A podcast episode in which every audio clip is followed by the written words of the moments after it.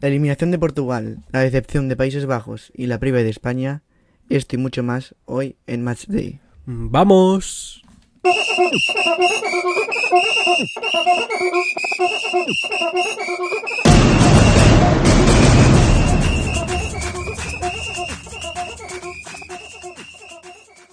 Bueno, ¿qué tal? Hola David. Hola, ¿qué tal? Muy bien.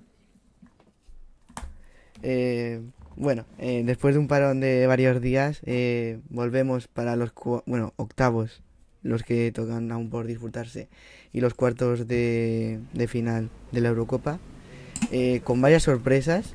Eh, yo creo, si quieres el titular de este podcast, yo creo que es, van a, van a haber más sorpresas en esta Eurocopa.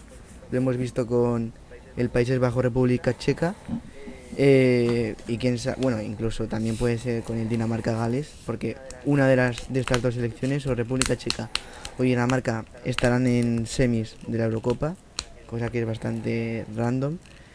Así que si quieres comentamos un poco lo que han sido los partidos con la victoria de Dinamarca, así que es al principio contra Gales eh, por 4 a 0.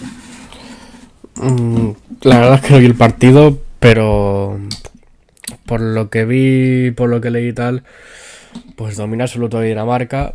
Gales no tuvo gran cosa que hacer. Doblete de Casper Dolberg. eh, un jugador que prometía muchísimo, pero al final pues se ha quedado en, en no gran cosa. Y golito de Braithwaite, ¿no? Para, para aumentar su valor de mercado. Para poderlo hacer un truque contra Borussia Dortmund y que nos den a Haaland más 20 millones por Braithwaite. Sal- Eh. No, pero fuera coñas, en Dinamarca hay muchos jugadores que se están revalorizando. Uno es el que tú decías, ya hay varios más que suenan. Incluso he visto también para el Barça o el Madrid, pero bueno, esto es lo típico, un poco de humo. Pero bueno, eh, yo creo que Gales depe- mm, basó bastante su juego en Gareth Bale. No estuvo muy inspirado el otro día. Y yo creo que eso le pasó bastante factura. Y Dinamarca, joder, metió cuatro. eh. Creo que hacía mm, como cuatro o cinco años que no eh, una selección en una ronda eliminatoria ganaba por más de tres goles, creo. Así que ahí está. Eh, Italia también sufrió bastante contra Austria, pero al final se acabó llegando, llevando la victoria. Eh, lo que sí que rompió la racha de más de 1100 minutos sin encajar un gol, pero bueno, está clasificada para la siguiente ronda. Sí, Italia que, bajó un poco el nivel respecto a los partidos anteri- anteriores. Mm, lo veía un poco sin actitud, sin, sin, sin tanta velocidad de juego, muy, muy al estilo Barça de Valverde, no sé si me entiendes. Y eso lo intentó aprovechar Austria, que se adelantó de hecho con un gol que le anunaron, que, le, que por fuera de juego. Pero bueno, después Italia, la prórroga ya, también que ayuda a, a aumentar el récord este de más minutos sin encajar, porque una prórroga pues, son más Sí. minutos al final.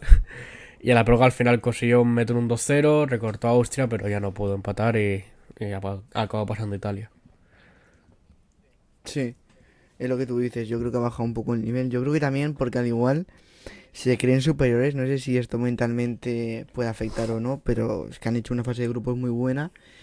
Y no sé si llegados a este momento de octavos eh, beneficia más a una selección que, por ejemplo, ha ido de menos a más, como puede ser, por ejemplo, España, que no a una Italia que ha ido sobrada, sobrada, sobrada. Y ahora tú ves, bueno, se enfrenta contra Austria, partido fácil, pero claro, son 90 minutos, como le ha pasado a Países Bajos, y te pueden eliminar en cualquier momento. El papel de favorito siempre va en tu contra, porque tienes la presión añadida de pasar los minutos, ves que no te pones delante del marcador y dices, ¿qué está pasando aquí? Te pones nervioso, te precipitas, cometes errores. Y al final el rival, al no ser el favorito, está sin presión, dice, yo aquí no, no tengo nada que perder. Y, están jugando más tranquilos, sin tanta presión, y al mínimo error que cometa el favorito lo van a aprovechar. Sí, sí, yo creo que es eso. Es lo que le pasó, por ejemplo, a Países Bajos, como comentaba, que República Checa eh, ganó por 2-0 con, bueno, una victoria bastante sorprendente.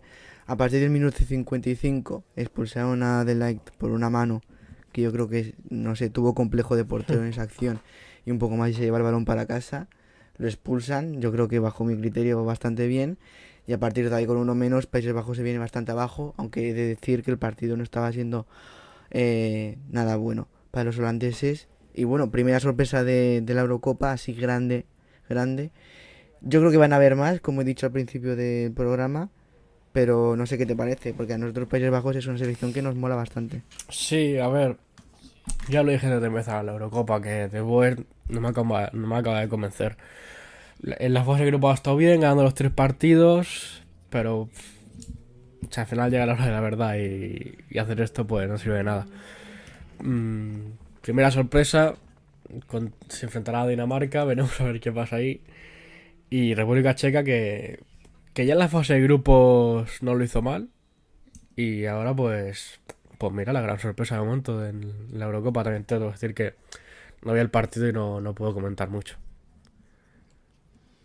Yo, yo tampoco lo vi mucho de decir, pero yo creo que es más sorpresa de Países Bajos porque, como decías, Holanda venía con entrenador un poco cuestionado por sobre todo la forma de jugar del equipo, pero tampoco lo estaba haciendo nada mal en fase de grupos con grandes actuaciones, por ejemplo, de Wijnaldum, de Pai, Dumfries, que parecía la, parecía el lateral, mejor lateral o carrilero del mundo. eh, que yo creo que este año va a haber algún fichaje de algún equipo inglés en torno a él y más sabiendo su representante. Pero es eso, tampoco he visto un mal juego de Holanda en fase de grupos. Sí que es verdad que tampoco tenía el grupo de la muerte, pero me sorprende bastante la eliminación de República Checa. Además, Países Bajos tenía estaba en el, en el cruce fácil o más asequible por decirlo así. Eh, entonces yo le daba como una de las favoritas, al menos top 4 semis. Yo, a mí, yo hubiese apostado bastante por Países Bajos. Sí, había mucha gente que la ponía en la final, incluso campeona. Pero es que al final ganó los tres partidos, pero en un grupo con Ucrania, que le estuvo a punto de remontar el partido, recordemos, con Austria, que a Austria sí que le ganó bastante fácil, un partido muy flojo de los austriacos, y contra Macedonia del Norte. No sé hasta qué punto eso sirve de, de baremo para medir cómo está tu selección. Yo dije que tenía dudas sobre Países Bajos y bueno, al final aquí están. El partido de que tú comentas de Países Bajos Ucrania fue, eso sí que fue desconexión tipo Val- Sí. Valverde, que comentabas tú antes, porque 2-0 te empatan y bueno, sacó la victoria en los últimos minutos, pero sí que eso sí que fue un poco raro, pero bueno, yo creo que es lo que comentábamos antes, la confianza y el papel de favorito nunca, nunca favorecen, como tampoco le favoreció ayer el partido a Portugal, que acabó perdiendo contra Bélgica 1-0. Cristiano se despide de la Eurocopa, no sabemos si para siempre. Yo creo que va a participar en la siguiente. Quizás sí que se- esa sí que será la última, obviamente, no va a jugar hasta los 50 años. Con una Bélgica que jugó bastante bien y bueno, se postula como una de las favoritas. Sí, a ver, Bélgica ya lo era, pero bueno, si echas a otra de las favoritas, pues lo eres aún más. ah, eres aún más. Eh, partido en la primera parte igualado. Sí que es verdad que la segunda Portugal mereció más, pero. Pero bueno, yo ya dije que, que Portugal me está decepcionando desde el partido de, antes de- la Eurocopa contra España. Que con la plantilla que tiene ofrecía muy poco fútbol le sirvió para, para pasar a octavos, casi le sirve para pasar a, cuar- a cuartos. Pero bueno, eh, te mete ese golazo Torgan Hazard y no. mm, voy a decir, no fue capaz de, reaccionar, pero sí, porque la segunda parte fue para Portugal y tuvo ocasiones de sobras, pero el balón no entró. Y. Y en otros partidos tuvo la fortuna de que le pitaran un penalti de, o dos, con caso de Francia. Y aquí no tuvo esa fortuna. Y el fútbol es así. Pasa a Bélgica. En mi opinión, yo creo que la. Incluso se podría decir que no se merece pasar. Porque Portugal la segunda parte lo hizo mejor. Pero bueno, también hizo, tampoco que hiciese mal partido. El partidazo que hizo la defensa y sobre todo Vermeilen, que está jugando en Japón, eh, no dejó hacer nada a Cristiano Ronaldo. O sea, Cristiano Ronaldo tuvo las faltas, que un par de faltas que tuvo y una peinada hacia atrás que no llegó a rematar a Ander Silva y un poco más. Sí, eh, lo comentábamos antes, el camino de Portugal hasta eh, los octavos de final tampoco es que haya sido el mejor en cuanto a juego. Eh, contra Hungría el primer partido, eh, hasta el minuto 85 va empate 0 a 0. Sí que es verdad que luego se viene arriba, marca un gol, otro y otro, y al final acaba ganando 0-3. Contra, contra Alemania el partido es muy malo y Alemania les mete 4. Y al final contra Francia acaban rascando un empate con doble penalti, que bueno, que sí que hay que meterlos. Pero ahí está, tampoco es que ni el juego acompañara. Luego también ha tenido muy mala suerte con el lateral derecho, porque en principio iba a ser yo Cancelo el, el titular. Se lesiona antes de la Eurocopa o, pilla el COVID, sinceramente no lo sé muy bien. Eh, juega ese medo como titular, lo hace bastante mal. Y al final acaba jugando en octavos contra Bélgica Diego Dalot. Y yo creo que ahí era, era la parte de la defensa donde más cojeaba. Porque sí que es verdad que Pepe y eh, el central del City, Rubén Díaz. que no me sale el nombre, Rubén Díaz, eh, lo hizo lo hizo bastante bien, a mí me gustó bastante. Eh, y eso, Joao Félix, por ejemplo, no ha disputado todos los minutos que yo creo que él quería. Bruno Fernández tampoco ha jugado mucho. Y cuando ha jugado, no ha jugado muy bien. Yo creo que es más por la fatiga del, del último tramo con su club, con el Manchester United, que otra cosa. Y Cristiano tampoco es que haya tenido una Eurocopa increíble. Ha marcado cinco goles. Eh, quizás sea ahora el pichichi de la Eurocopa y me cae en la boca. Pero me refiero en cuanto a juego. Es que tres de, tres de los cinco goles han sido de penalti. Tampoco ha tenido mucha incidencia en el juego atacante de o ofensivo de Portugal. Es que hace ya años que Cristiano es un puramente rematador. O sea, al juego como tal aporta muy poco. Aporta, bueno, la finalización y ya está. Meter goles que al final es lo que te sirve para ganar y por eso está allá arriba, estar entre los mejores del mundo. Pero a la hora de, de otras cosas, de borde ya cada vez menos. Mm, A la hora de crear juego desde atrás, cero. Em, al final, cuando no llega a los balones al área, Cristiano no, no aparece. Y, y, sin- y si no aparece Cristiano, a Portugal le cuesta mucho. Sí. A mí Jota me gustó bastante. Eh, me parece que de los de la zona ofensiva fue el que, mm, bueno, más oportunidades tuvo o al menos más desequilibrante era. Pero ni aún así, contra un gran Vermaelen y una buena defensa, un buen Courtois también, que lo decías antes, alguna falta de Cristiano, que yo creo que buscaba más el rechazo y la segunda oportunidad que el gol en sí. Y Courtois atajó bastante bien. Es que Bélgica tiene muy buena plantilla. Sí, sí, es que está. em, yo creo que esto no se puede llamar como sorpresa porque es que eran dos grandes selecciones No. y es que puede pasar cualquiera. Si ya de por sí puede pasar cualquier cosa en el fútbol, como se enfrentan dos grandes, ahí ya es, bueno, una lotería. Sí, el Bélgica-Portugal me recuerda bastante al Inglaterra-Alemania que se juega mañana. Si quieres comentamos un poco la previa. Eh, los dos, eh, por lo que hemos comentado antes, eh, vemos más como favoritas o te- creo que tiene, tiene más posibilidad Alemania de ganar. Básicamente porque el juego de Inglaterra es, que- es que es muy parecido a Portugal, no convence del todo, aun teniendo muy buenos jugadores, incluso una segunda línea en el banquillo o incluso en no convocados, muy buenos jugadores, pero parece que no convence mucho. Y Alemania, por ejemplo, a mí me ha gustado mucho la fase de grupos que ha hecho, sí que es verdad que el último partido contra Hungría eh, sí que, bueno, yo creo que se confió bastante, pero contra Portugal, que lo comentábamos antes, se hizo un muy buen partido, jugadores como Gosen, Havers, bueno, Werner no, porque no está jugando mucho, pero yo creo que va a ganar Alemania. Yo creo que también, porque por mucha buena plantilla que tengas, si no juegas bien al fútbol, eh, no tienes muchas posibilidades. Al final, si me dices que, bueno, estás jugando contra Macedonia, pues al final tus jugadores te pueden hacer la diferencia, y, pero si te enfrentas a otra gran selección, seguramente en el 90% de los casos el que juegue mejor se va a el partido. Y en este caso, Alemania juega mejor. Y para mí es la que más posibilidades tiene de pasar. Sí, para mí también. Y bueno, el ganador de ese, de ese partido se enfrentará contra el ganador de Suecia Ucrania y luego en semis contra República Checa o Dinamarca. Comentábamos antes que yo creo que el ganador, a ver, es que en el fútbol puede pasar muchas cosas, ya lo hemos visto con el partido de Países Bajos República Checa, pero el ganador de In- del Inglaterra-Alemania tiene bastantes posibilidades de estar en la final, que se dice pronto, pero tiene un cruce, al, menos podemos decir que tiene un cruce, un lado de, bueno, pues de enfrentamiento mucho más favorable que el otro lado que están Bélgica, Italia, Francia y España posiblemente. Es que no tiene ningún punto de comparación. Sí, es la suerte de, de, de caer en lado del grupo.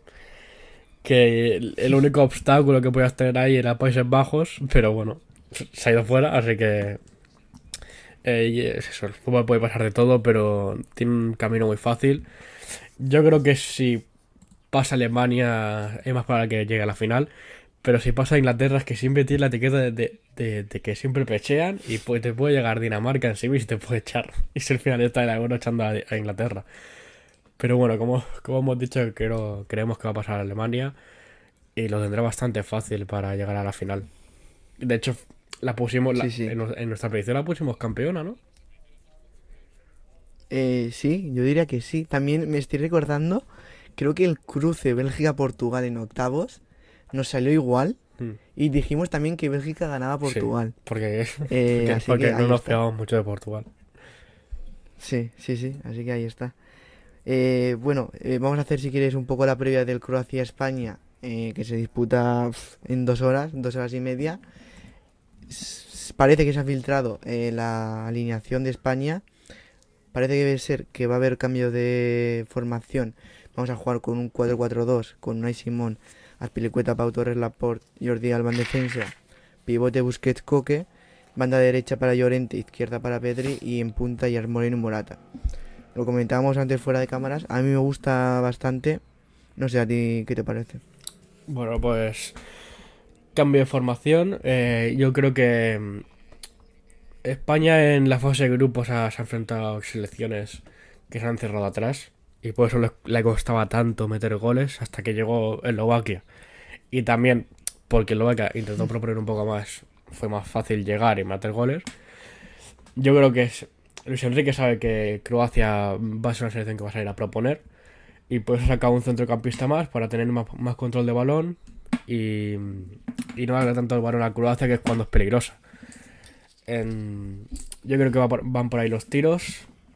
Gerard Moreno y Morata a ver si pueden meter lo que no han metido en toda la fase de grupos. Y yo sinceramente creo que España aquí puede pasar. Y la veo 70% posibilidades que pase. Sí, sí, yo también la veo bastante favorita, sobre todo con la baja de Perisic por COVID, que es el jugador que más ha participado en zona ofensiva de Croacia. Yo lo veo bastante favorable para nuestra España, aunque bueno, conociendo a España nunca se sabe como tú bien decías, nos favorece mucho más una selección que proponga cosas que no que se encierren atrás. Así que, bueno, quizá nos viene bien jugar contra Croacia, Francia, selecciones así más potentes. Y quién sabe, a mí me gustaría ¿eh? que España, obviamente, eh, empezara a ganar, pasar de ronda. Y yo creo que para mí sería favorita. Si al final acaba llegando a semis, por ejemplo, una, una victoria contra Croacia y luego derrota a Francia, por ejemplo, para mí sería bastante sorpresa, más que nada por el juego, bueno, no el juego, sino las ocasiones que hemos tenido eh, y que hemos desperdiciado en toda la fase de grupo. Sí, es que para mí, quitando el problema que ha tenido del gol, España ha jugado muy bien al fútbol. Y, sí, sí. Y a ver, si pasamos contra Croacia y por cosas de la vida derrotamos a la campeona del mundo Francia, mm, muy seguramente tengamos, bueno, muy seguramente no, tenemos a Bélgica o a Italia en en semis, que son dos selecciones también que salen muy, a proponer, incluso más que por ejemplo Francia. Entonces, por ahí podía ir, nos podía ir bien. Y además, yo creo que si, por ejemplo, pasa Bélgica o incluso con Italia, darían como favoritos a, a esas elecciones. Em, entonces, pues nos podía beneficiar eso. Y quién sabe, ¿no? A lo mejor nos pasamos ahí a la final y bueno, fiesta loca. Contra Dinamarca. Hombre, yo lo firmo, ¿eh? Yo lo firmo, vamos. Madre mía, sería una locura. Eh, al fin y al cabo, yo creo que el fútbol es que es un estado de ánimo y se ha visto, o sea, Morata y Gerard Moreno, sobre todo Morata, ha fallado lo, vamos, ha fallado todo, Pero quién sabe, es que imagínate que ahora mete un doblete aquí, empieza con un racha y le mete otra Francia, es que nunca se sabe. O sea, lo hemos visto en un montón de casos. Por ejemplo, ahora luego hablaremos de Griezmann en el Barça y todo eso. Yo creo que a Griezmann también le pesa mucho el estado anímico.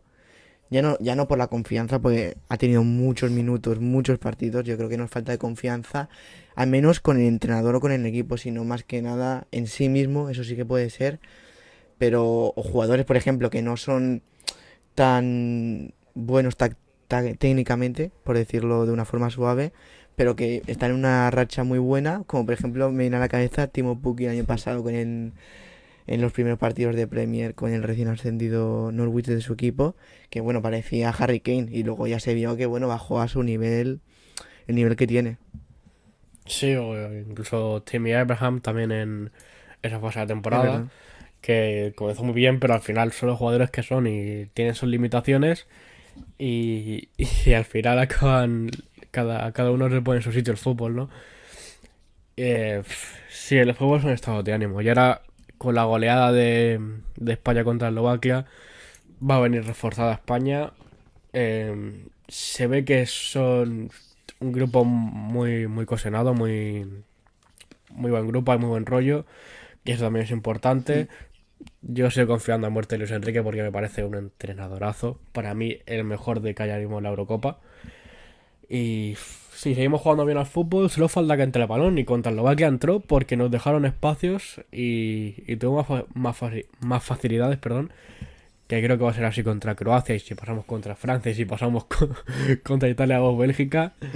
Em, así que, no sé, y cuando empatamos contra Polonia parecíamos que uh, España va a hacer el ridículo tal, y ahora le metes 5 a Eslovaquia y oye, que a lo mejor eh, nos podemos plantar ahí en semifinal y ojito, ¿eh? Sí, yo creo que se machacó mucho por el resultado a la selección. Bueno, como viene pasando en, siempre en este deporte, sobre todo en los periódicos y la prensa de este país pero a mí no me ha parecido para nada mal juego. Se le ha achacado también mucho a Luis Enrique. ¿Por qué será? No será por su pasado culé, no, para nada. No será porque no ha llevado a, ningún jugador del Real Madrid. No, será por eso que va. Exacto. No será porque los jugadores del Real Madrid no han hecho buena temporada, no será por eso. Pero bueno, en este podcast somos mucho de Luis Enrique. De hecho, nos parece, al menos a mí, creo que a ti también, de los mejores entrenadores ya del mundo. O sea, yo lo pondría en un top 5. Yo ahora mismo lo pondría. Sí, vamos, ahí me dicen, Ah, ahí me dicen mañana que Luis Enrique va a final por el Barça otra vez y vamos, yo monto una fiesta. Sí, a mí también. O sea, a mí me parece muy buen entrenador, además con mano dura, eh, que eso ahora vendría bastante bien en, mm. en el Barça. Y infravalorado. Eh, pero bueno. Porque además en el Barça... Eh, si quieres, hacemos una, porra cosa, una última cosa de Luis Enrique. ya pasamos, si quieres, al tema Barça con bueno, la operación salida, que de momento hemos fichado a cinco jugadores, pero ninguno de momento se ha ido. Parece que ahora ya está empezando esta operación salida. Una porra para España-Croacia y ya empezamos con el Barça. Mm. Voy a decir. Yo un 0-2. Yo, veo un 0-2. O sea, eh, España juega de visitante, ¿no? Sí. Pues yo digo un 1-3. Bueno, está bien. Poco se habla también, que está, mirando ahora los resultados, de la defensa de España. Solo hemos encajado un gol en los tres partidos, así que tampoco está tan mal. No metemos muchos goles, salvo el último partido, pero tampoco nos meten muchos. Así que es verdad que mm. son rivales más asequibles. Pero bueno, eh, ahí está. Eh, tampoco es que tengamos una defensa como en aquellos tiempos, con Puyol, Piqué y Ramos, y de portero Iker Casillas pero bueno, a mí me gusta la defensa. No está mal. Y lo, y lo, están haciendo bien. O sea. Sí. Yo, y además puede meter las pelicuetas, Eric García. Yo lo veo, yo veo muy buena defensa. Por mucho que haya gente que quiera a Nacho en la selección. Ya no vamos a entrar en debates de si, si tiene que haber ido o no, pero bueno. Si Ramos cojo. La, eh, bueno. Pasamos si quieres de defensa a otra defensa, esta vez la de Barcelona. Parece que la operación salida de momento del Barça está empezando por la defensa.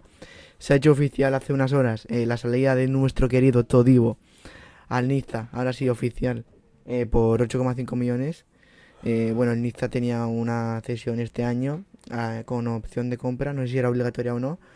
pero igualmente lo han comprado. Creo que el club se reserva una opción para volverle a recomprar en un futuro. reserva una opción de, bueno, eh, un, de futuro, que se llevaría un porcentaje de una futura venta. No tiene opción de recompra. Y Hmm. sí que creo que son 8,5 millones más variables. No sé qué variables son. sí, es verdad, más siete variables. Pero bueno, la opción No sé de. qué variables serán, de- pero ahí están. Eh, Todibo, que a nosotros nos gusta bastante. Yo creo que esta salida eh, creo que le ha perjudicado mucho. Por ejemplo, el fichaje de Eric García, que para mí obviamente está bastante por encima. Pero es un jugador que como fondo de armario eh, tiene muy buena salida de balón. Es alto, pero también es bastante rápido. E incluso puede jugar de, de pivote si en algún momento el Barça lo necesita. Yo no lo hubiese vendido, además por 8 millones, pero bueno, sabemos cómo está el club, que necesita dinero, vamos, hasta por debajo de las piedras, y es normal que empiece a vender básicamente para sacar dinero y para rebajar la masa salari- salarial. Sí, a ver, yo creo que. Aunque pueda jugar de pivote y pueda darle descanso a Busquets, yo creo que el Barça lo veía como un central. Ha visto que en el central tiene ya muchos jugadores, incluso que tienen que haber más salidas. Y, y también se ha hablado de que la actitud del jugador no es del todo la correcta. Entonces, por muy bueno que sea, si no tienes actitud, no, no consigues hacer nada. Veremos a ver qué, le- qué tal le va verdad, sí. ahí en el Niza. De momento le está, le está yendo bien, porque es muy buen jugador y si se, se centra va a ser muy gran, un gran jugador. Pero bueno, veremos a ver si qué pasa con Jean Claire. Sí, de hecho estaba mirando, solo ha jugado eh, cuatro partidos con el Barcelona, así que ha sido su paso ha sido un poco nefasto, jugado- como también ha sido Perdona. el de Firpo, que tampoco ha jugado demasiado, eh, y las veces que ha jugado ha sido básicamente por obligación, porque Jordi Alba estaba lesionado o algo así. De hecho recuerdo, el mes no te lo recuerdo, pero no sé si lo sabes tú, pero en noviembre o así, que se lesionó un montón de laterales en el Barcelona llegó a jugar Dest en, la- en el lateral izquierdo y no Firpo. Yo creo que no tiene Koeman mucha confianza en él. En teoría se va a ir por 15 millones al Leeds. Eh, a mí también que me gusta el Leeds, me parece un buen fichaje para el Leeds, pero también una buena venta para el Barça, ya que, bueno, mm, nunca me ha parecido que tenga ahí un sitio en el Barça, ni para repuesto ni de Jordi Alba, ni un posible titular en ese puesto. Sí que es verdad que por 15, 20 millones, si realmente la cifra eh, es verídica, podremos fichar a Gaya, que me parece un jugador muy por encima de Firpo. Sí, incluso sin tener a Gallá, yo creo que ahora que está Emerson, que veremos a ver qué pasa, porque ahora también se está hablando de la posible renovación de Sergio Roberto. Teniendo ahí dos, tres laterales derechos y Seriño Des, que se ha visto que puede jugar muy bien de lateral izquierdo, pues tienes ahí Jordi Alba y el recambio, pues el mismo Seriño Dest y en el la- lateral derecho Seriño Dest otra vez, eh, Emerson, Sergio Roberto, o sea que opciones tiene tesora incluso sin necesidad, sin necesidad de irte al mercado. Hmm. Eh, comentabas lo de Sergio Roberto, que parece que al final se va a quedar. Parece que el club lo ha intentado meter en varias operaciones y su valor era entre 25 y 30 millones. Eh, ningún club, por lo que sea, ¿eh? por lo que sea, eh, no le ha gustado ese precio y va a renovar entonces más con el Barça. Otro jugador que también se había especulado que se iba a ir era Jordi Alba. Bueno, más que se iba a ir, que le querían varios clubes, entre ellos el Inter. Eh, y al parecer parece que al final se queda. Yo, yo lo tengo claro con Jordi Alba. A mí sí que es un jugador que me gusta, bastante infravalorado para mí. Y yo creo que tiene un año, dos años mínimo buenos, aún le queda, sobre todo por esa asociación con Leo Messi. Sí, a ver, yo una salida suya no la no la veía mal por el dinero que te pueden dar, porque si, por ejemplo, lo vendes por más dinero de que podías haber traído a Gallá, por ejemplo, pues vale, pero Ya, eso sí. que es- yo te, me lo quedaría porque más que nada por eso, por esa conexión que tiene con Messi, que eso difícilmente lo va lo vas a encontrar en ot- en otro, en otro lateral. Así que bueno, pues me parece bien que se quede. Lo sigue Roberto, bueno, es que es buen jugador. La verdad es que el lateral no rinde a su máximo nivel, en el centro del campo pues no tiene tanto hueco. Y ahora con hemos traído a Emerson, o sale Emerson o sale él. Entonces, no sé. Esta renovación de Sergio Roberto puede, puede hacer ver que Emerson tenga los días contados. No creas, ¿eh? yo creo que a mí esta renovación me da que pensar yo creo que Kuman va a intentar eh, poner en su posición así Roberto, que es la de medio centro, porque, bueno, ha estado este año muy- eh, ha estado bastante tiempo lesionado, pero las veces que ha estado disponible, alguna vez lo ha probado como c- medio centro, incluso como en un 4-4-2 eh, en banda, como por ejemplo Llorente, más o menos, para que te hagas una idea. Y ahí a mí me gusta bastante. Sí que es verdad que en defensa, en lateral, le cuesta un poco más. Ya sabes que a mí es un jugador que me gusta, entonces mm, está bien que renueve. Y yo creo eso. Yo creo que si renueva es para eso. Porque yo creo que Emerson. A mí me, pa- me- me parecería un error eh, una salida de Emerson. Ya sea de cesión o de venta, ¿eh? Porque creo que Dest eh, también es bastante joven. Y yo creo que a Emerson lo veo bastante más asentado que a Dest. De hecho, para mí sería el titular. No sé, ya sabes que yo soy muy de, de Serginho. Habrá que ver, porque son dos jugadores para un, para un mismo puesto, dos jugadores que ninguno de los dos va a ser titular indiscutible, o sea, mm, muy poco probablemente los dos tengan mucha continuidad. Y al final jugadores jóvenes es lo que hace falta. Así que veremos a ver qué pasa con eso. Veremos a ver si es un bendito problema o es un problema de verdad. Sí, bueno, puede salir bien y tener dos muy buenos laterales y puede ir rotando. O pueden, pueden salir bastante mal, como tú decías. Eh, estoy mirando aquí la plantilla del Barça eh, para esta operación salida. A ver, nombres, así que se me- te voy lanzando nombres y vamos eh, diciendo. Por ejemplo, el primero que veo aquí en la defensa, Lenglet. ¿Tú qué hacías? ¿Te lo quedas, lo vendes? Yo lo vendía, Yo sinceramente. también. Pues mira que a mí es un jugador que me ha, ha pasado más o menos como un Titi. Bueno, un Titi ya es caso aparte, pero Lenglet eh, era un jugador que hizo una o dos temporadas muy buenas. Eh, yo creo que el club que se lo lleve puede pillarlo por 20-25 millones bastante fácil y hacer un, y puede ser un buen fichaje. Pero esta temporada lo ha hecho muy mal. Eh, hablamos antes de la confianza, se ha visto errores eh, contra el PSG, recuerdo, manos en Copa del Rey, que manos de novato, faltas al borde del área, penaltis, se veía que no estaba bastante centrado y yo creo que la llegada de Eric García y bueno, una posible llegada de Delight empujaría bastante al Englet eh, a marcharse del Barça, igual que con un Titi, eh, que parece que él quiere agotar eh, los dos años que le quedan de contrato, parece ser que el club está intentando em, llegar a un pacto con él para eh, echarlo y darle el dinero que sea, pero por tal día no tenerlo ni, en el club. Yo he leído dos cosas sobre un Titi. La primera, que pactar una rebaja salarial para irse cedido y pagarle menos.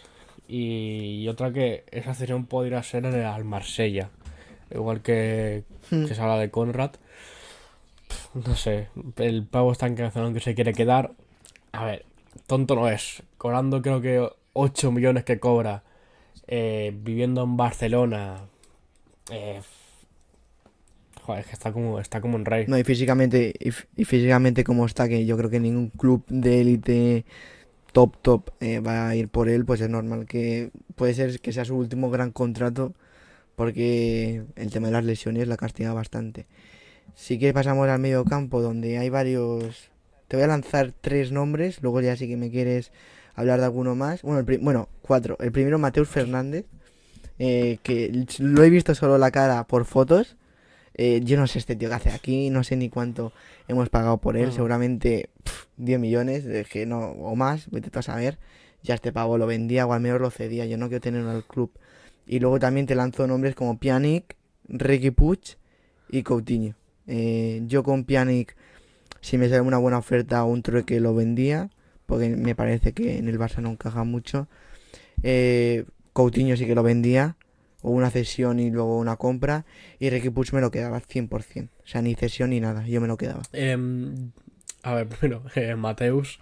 Bueno, pues un brasileño estos random que fichaba a Bartomeu. Que hay un hilo en Twitter sobre estos brasileños random que es alucinante. O sea, un montón, un montón, pero un montón. Jugadores que han acabado jugando en tercera catalana, en segunda brasileña. Eh, una locura. Y, y todo esto pasando por el Barça, por el final del Barça, por el Barça B. Eh, no sé. Bartomeu, ¿no? eh, me acuerdo que Mateus creo que tuvo unos minutos contra el Dinamo de Kiev allí fuera de casa. Creo que es lo único que ha jugado. Probablemente los primeros, los primeros sí. ¿qué Eh, a ver, Pjanic. Yo fíjate que bien, bien, vería interesante un trueque por Arthur. El jugador este de la Juve. A mí me pareció una locura. Sí, sí, me suena. Eh, que justo ahora haciendo el guion he visto que la Juventus no le quiere. Hombre, pues, el PSG parece que va va a ir a por él, eh, pero oye, yo cosa, le diría, ah, perdona, vuelve- si quieres hacemos un truque. vuelve Allegri, que es muy pro Pjanic. O sea, Por eso, por eso, ¿eh? no sé. Ojo- Ojito, poca broma. Yo, yo lo vería espectacular. Digo, mira, Eh, Sería hacemos como, el mismo. El mismo como un año, un año de intercambio. sería. inversa. Ha, ha visto un poco la ciudad, ha visto. Italia y luego se vuelve a, a Barcelona. Hacemos el mismo truque a la inversa. Ahora le damos nosotros los 10 millones y los devolvemos. ya está. Y, y todo se queda igual. Bueno, y, y. Coutinho, a no ser que ahora vuelva a lesión y los primeros partidos sea aquí Pelé, yo le daría salida. Pero es que. Sí, aunque sea, yo que sé, 20 millones. Es más eh, su salario que otra cosa. Yo el otro día estaba viendo un vídeo de la media inglesa y lo metían en el Leicester, hmm, por ejemplo, o en un Arsenal. Eh, a mí me parecía muy, Sí. muy buen fichaje. eh. Por 20 millones, ¿quién te va a decir a ti que ibas a fichar Coutinho hace dos o tres años? Y yo creo que aún puede salvar algo de él. Pero sí que es verdad que en el Barça yo creo que ya no, no puede dar más de sí. Y el que queda es Ricky Puig. Tú creo que también te lo quedabas, ¿no? A ver, por mí sí, pero es que. Uy, se me cae el micro. Eh, por, por mí sí, pero es que estando Kuman, si no va a jugar una- un cagao, prefiero que se vaya cedido, la verdad. Pero una, una cesión Ya, bien trabajada, no lo envíes ahí a- al Getafe, como hacen siempre, o al Valencia ahora que va a estar. Bordalás. Un equipo que vaya a jugar parecido al Barça, que sepas que va a tener minutos. Porque es, que aquí con Kuman, que ya se ha visto la confianza que tiene en él. Que le han pasado, menos Pjanic, le ha pasado a todo el mundo por encima. Sí, yo confío, no sé, eh, eh, Ricky Puig se ve bastante unido con Laporta. No tiene nada que ver porque al final el entrenador es el que manda. Pero yo confío en que apueste Kuman de verdad con los jóvenes y no con la mentira esa que tiene de Kuman apuesta por los jóvenes que hemos comentado tú, tú y yo alguna vez, que es un poco mentira. Eh, porque se ha visto que, bueno, sí, en algunos casos sí que confía, pero hay otros como en el pobre Ricky No, que es que no juega ni, ni contra San cuando ha confiado bueno. ha sido por necesidad, no porque lo creía oportuno. O sea, Que sí, que porque Es que lo peor Pedri- es que cuando entra lo hace muy bien. Pedri empezó a jugar porque se lesiona Coutinho, Araujo, Mingueza empiezan a jugar porque se lesionan eh, Piqué y. Bueno, Tite que se ha tirado no sé cuánto tiempo lesionado. En- y entran eh, porque Si- Sergi Roberto y de lateral también hay que darle descanso a Siño de y pues a Mingueza. Es que han entrado por eso, no, no por otra cosa. Pedri no empezó Sí. a jugar porque se lo haya ganado, porque en el Kuman veía que era mejor que Coutinho, ¿no? Hasta que no se lesionó Coutinho, Pedri No. era suplente. Mingueza igual, Araujo Sí. igual. Sí, bueno, es que si no llega a poner ya Pedri con la temporada que se ha hecho, ya es para matarlo. Y la- el, el problema realmente del Barça, lo comentamos eh, ayer fuera de cámaras, es la delantera, ¿vale? Te voy a decir, tenemos 1, 2, 3, 4, 5... Tenemos muchos delanteros, ¿vale? Tenemos Ansu Fati, se queda. Cora de la Fuente, cedido. Leo Messi, obviamente se queda. y luego el dilema está entre estos No me atrevo a decir, Dembélé- obviamente, lo de Messi, Bueno, ¿eh? espérate. 99%, pero... Bueno, 99%. Eh, es que, eh, espérate, porque aquí solo están los de esta temporada. Aquí faltan, bueno, Depay y el Kun Agüero, ¿eh? Y faltan Dembélé, que yo lo vendía, ahora hablaremos. Trincao, que yo lo cedía. Griezmann y Martin Bradwaite. O sea, tenemos para hacer un once inicial casi con delanteros. Y solo pueden jugar tres. hagas una- hagas porque también hace falta suplentes, ¿eh? Tampoco te quieres con tres solo. Sí. Eh, No, pero con seis, no con 19. a ver, yo creo que Bueno, por cada... para No empezar sé. aquí un, Yo pondría uno titular y un uno esquema, suplente. lo ideal, ya que Dembélé se ha lesionado y va a ser muy difícil eh, meter en otro equipo, lo ideal sería una delantera titular con Messi, Ansu Fati, Memphis Depay, algo así, Depay. y sí. una, y una delantera claro. suplente, Dembélé, Trincao y, y el Kun Agüero. Sí, posiciones Y el dobladas. Kun Agüero. Vale, pero Trincao. Trin- No es que yo. Trincao de suplente lo veo muy buen jugador. Yo es que no sé, la gente le critica vale. mucho y Entonces- es que no lo ha hecho mal. No, no, si- no, no, sí. por ejemplo, la pretemporada, me acuerdo, que yo creo que es la primera vez que veo una pretemporada así completa, me gustó mucho. Ay, Pero sí que es verdad que luego se ha venido no, abajo. es que pero bueno, yo cuando- le daría cuando otra oportunidad. Pero entonces, puntuales que es un chaval de 20 años que llega nuevo al Barça que no tiene continuidad, tampoco le puedes pedir aquí. Y lo mejor es Sí, cuando sí. salió muchas veces Es lo ha hecho bien. sí, bueno, esto es hablar por hablar, pero yo, por ejemplo, Conrad eh, lo pondría por encima de Trincao, la verdad. Mm, Las cosas como son. A mí me gusta mucho más. Pero bueno, entonces, fuera nos dejamos a Griezmann y Brad Waite. ¿No? Sí. Eh, vale. Y Griezmann lo vendemos por unos 45 50 Bueno, con suerte. 60 podemos Y sacar. le ¿eh? bajamos, Yo creo le que bajamos los 20 millones de salario a un club Premier o algo así. Y Brad Waite, pues a un West Ham también otros 15-20. El problema es que en los últimos días Griezmann ha dado una entrevista diciendo que a él le queda, obviamente, otro como un titi no es tonto, eh, le quedan tres años de contrato hasta 2024 y que luego le gustaría irse gratis, bueno, o libre, mejor dicho, a la MLS. Entonces, no sé. eh, yo creo que el Barça se lo va a quedar. O sea, si no se está escuchando, si no se está oyendo nada a casi julio ya, empezando julio, y la, la pretemporada está de aquí, creo que en dos semanas ya empieza, o tres. Yo no creo que haya un gran movimiento por Griezmann. Y Dembélé, que yo era el que pensaba que se iba a ir, se ha lesionado, no creo que ningún club vaya a pagar mucha cantidad por Dembélé. Así que es más difícil de lo que parece la operación salida del Barça, sobre todo porque Messi para mí sería fijo, obviamente, pero es que poca broma porque para mí Ansu Fati también sería fijo. O sea, en, en tres puestos, dos para mí ya están ocupados, solo queda uno. Y para mí el que lo ocuparía, como tú bien has dicho, sería Depay. Sí, de y titular. después es que, o sea, me- de Ansu Fati ya no es que le damos tú y yo titulares, es que Kuman al principio de la temporada pasada antes de la lesión lo ponía en titular siempre. Sí, sí. Y sabemos que si se, si se recupera bien, va a ser titular entonces. Tienes Griezmann, Kun Agüero, eh, Memphis Depay para una posición. Tienes tres jugadores para una posición. Ahí miras, es una posición que en teoría sería de 9. A no ser que pongas a Ansu Fati de 9 y, y te quede una posición en la banda.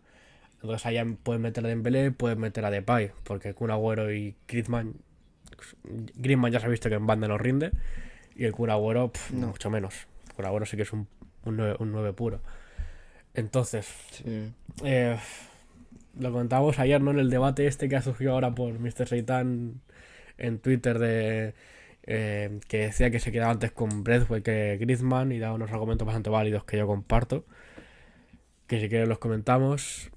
Eh, es complicado. Sí, a ver, los argumentos yo también los yo los entiendo, eh, lo- los puedo llegar a compartir. Bueno, básicamente, para los que no sepan de lo que estamos hablando, decía que Brad Waite como que ocupaba mucho mejor el rol de suplente que Griezmann, ¿no? Más- básicamente. Sí, que, que él prefiere quedarse con Breathway que con Griezmann porque mm, para la posición de 9 lo ve mejor porque cobra mucho menos y porque para sacar 10 millones por Breathwaite eh, pues pre- prefiero sacar 60 por Griezmann, por ejemplo. Y aparte yo también pienso en que ah, mm, para aceptar un rol de suplente, porque es que si tenemos a Memphis Depay algún agüero para jugar en punta, prefiero a esos dos jugadores, incluso a Ansu Fati. Entonces ya te queda, si puedes ir a Ansu Fati, te queda la banda. Ya hemos visto que Griezmann no rinda ahí.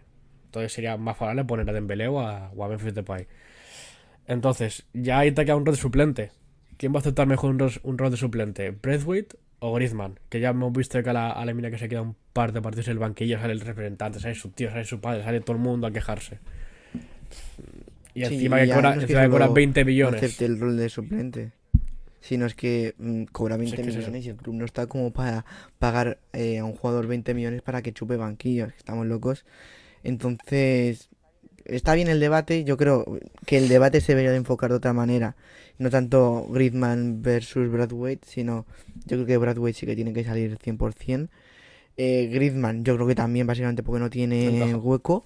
Para mí el debate real sería qué hacer con Dembélé. O sea, porque para mí el fichaje del Kun Agüero significa la venta inmediata de Bradwaite y una posible venta, a no ser que no te venga ninguna oferta, pues es también muy por fácil, Griezmann. a ver. Porque si traes a Depay y al Kun Agüero, Griezmann es que, es que no cabe El Kun en el 11. Ha venido para la, para la posición de 9, teóricamente suplente, que eso es lo que paga Braithwaite. Tú, tú te sales con un agüero. A ver, dejar por delante que el debate este de Griezmann versus Braithwaite, los dos pensamos que deberían irse los dos fuera. Eh, bueno, lo que iba. Hmm.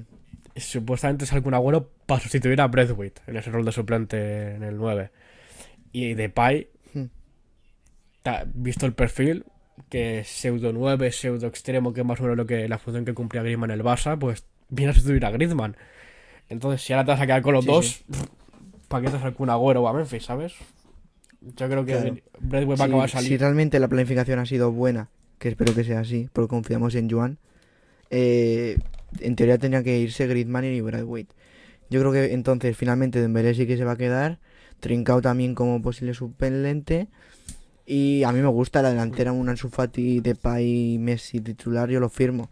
Y además es eso, es que el fichaje de Depay es muy polivalente, incluso en, en un partido así un poco más flojo puede jugar Depay por banda izquierda, por ejemplo, banda derecha Dembélé, por ejemplo, y, y de delantero Kun Agüero. Y es que me parece una delantera Sí, espectacular y- para jugar un partido muy Y más flojo. Depay y en, un- en el propio partido se puede, in- se puede intercambiando la También, posición. Uno se tira banda, otro Sí, sí. a- en la punta.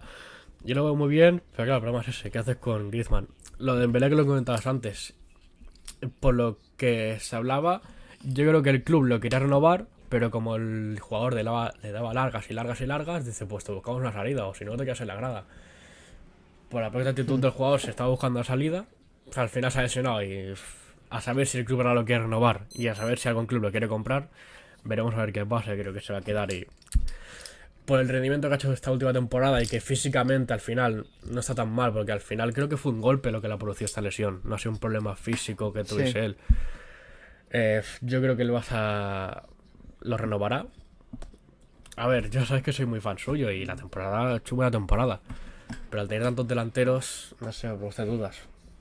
Para el rol de, para rol de tener un Dembélé- 50% de los, de los minutos, por ejemplo, ser un suplente que entre bastante de titular de vez en cuando, lo veo muy bien, la verdad. Y más si renueva y se baja el sueldo, pues de puta madre. Y yo creo que sacando Sí, a Griezmann eso, y no sé cuánto sacando a Griezmann y a Brute, que creo que para mí son las salidas más prioritarias por, por tema de posición, porque al final Dembélé es una posición que, salvo Trincao, Conrad, que es lo más probable que se ha cedido, no tienes un perfil igual. Porque Ansu Fati, por ejemplo, no es un perfil como Dembélé. Eh, no, lo, no lo veo una salida tan prioritaria como Griezmann o Braithwaite. Entonces, si hacen esas dos salidas, que lo vemos complicado, sobre todo la parte de, de Griezmann, el Barça tiene una delantera muy, muy buena. Además, con posiciones dobladas con buenos jugadores, de que eso te da fondo de armario. Y si al final se hace, estaría de puta madre. Sí, a mí me parece, si al final acaba pasando lo que nosotros hemos dicho, eh, me pareció una delantera bastante buena y ya para zanjar el tema de Dembélé, yo creo que al final he aprendido en estos años que Dembélé está, ha estado que con Dembélé ahora ya hay que ir a muerte, o sea, hemos gastado un montón de dinero, ahora no va a ir de una renovación. Me refiero, si como tú bien comentas, encima se va a rebajar el sueldo, hay que renovarlo. O sea, porque es que ahora más de 30 millones nos van a dar por, Dem- Hombre, a por ver. Dembélé. Y dale gracias si nos dan 30 o Se habla- 40 se como hablaba mucho. de 60 el Entonces- United, ¿eh? O sea, 30 tampoco.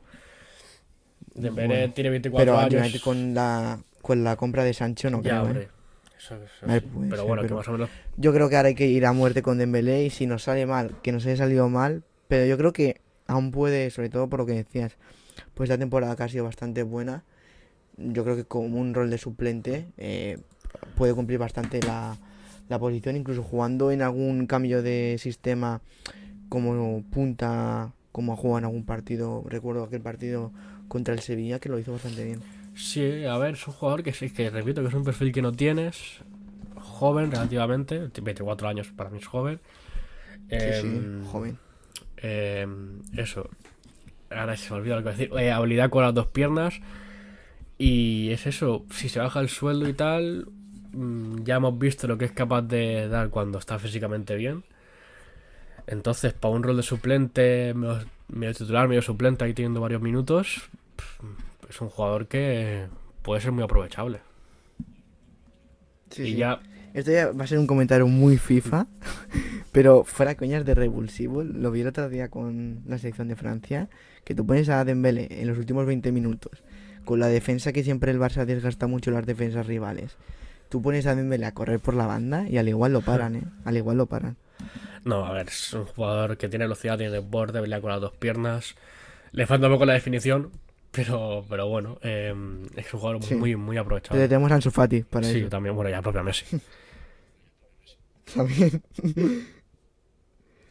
sí, sí. Pues bueno, a ver finalmente qué pasa con la operación salida del Barça. Eh, ¿Tú crees que ya para acabar el tema va a haber algún fichaje más? Por lo que dice yo la puerta parece que sí.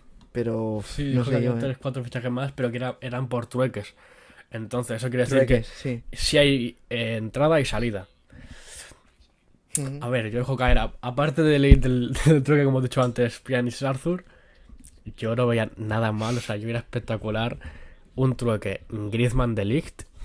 Claro, yo lo firmo. Sabía que le yo lo firmo. me parecía Eh, brutal. incluso, si- si hace falta, Eh, Juventus si hace falta, amigo, ¿eh? ah, no, es que no quitas un central. Griezmann y Lenglet por de Ligt. Yo también lo firmo. Que sí, que sí. Yo también. Eh, aprovechando que Delight no ha hecho una muy buena temporada, pues yo también. Y ya si me apuras, un trincado por Cristiano, yo también lo veo bastante, bastante bien.